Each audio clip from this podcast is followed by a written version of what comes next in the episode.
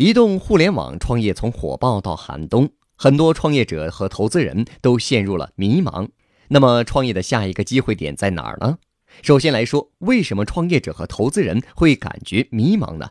原因有两个：第一个是现在中国经济处于下行期；第二个是移动互联网的人口红利逐渐消失，整个创投圈也正好处于上一波移动互联网高潮刚过，下一波趋势还不清楚的阶段。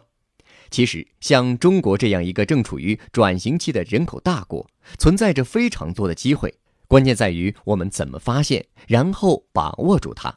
比如说，当初移动互联网刚刚起步的时候，大趋势还不清楚，腾讯就通过鼓励内部竞争，才有了今天的微信。所以，现阶段不要太过焦虑，要想在下一个大势来临的时候把握住机会，就需要有一个平和乐观的心态。同时还要提高对新事物的洞察能力。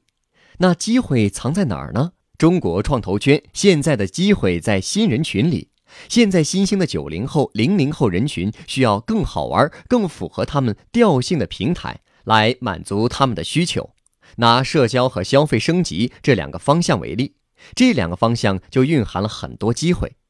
先来说说社交领域，社交每隔四五年就会出现大机会。从 QQ 最近公开的数据中显示，QQ 作为年轻人熟人社交工具，目前用户基本已经见顶了，熟人关系链已经基本建立，所以年轻用户的兴趣交友需求需要新的平台来满足，所以在社交领域会有大的平台型机会出现，能不能抓住，关键在于你能不能为用户提供更好的交互体验，形成更高密度的用户关系和更高的使用频次。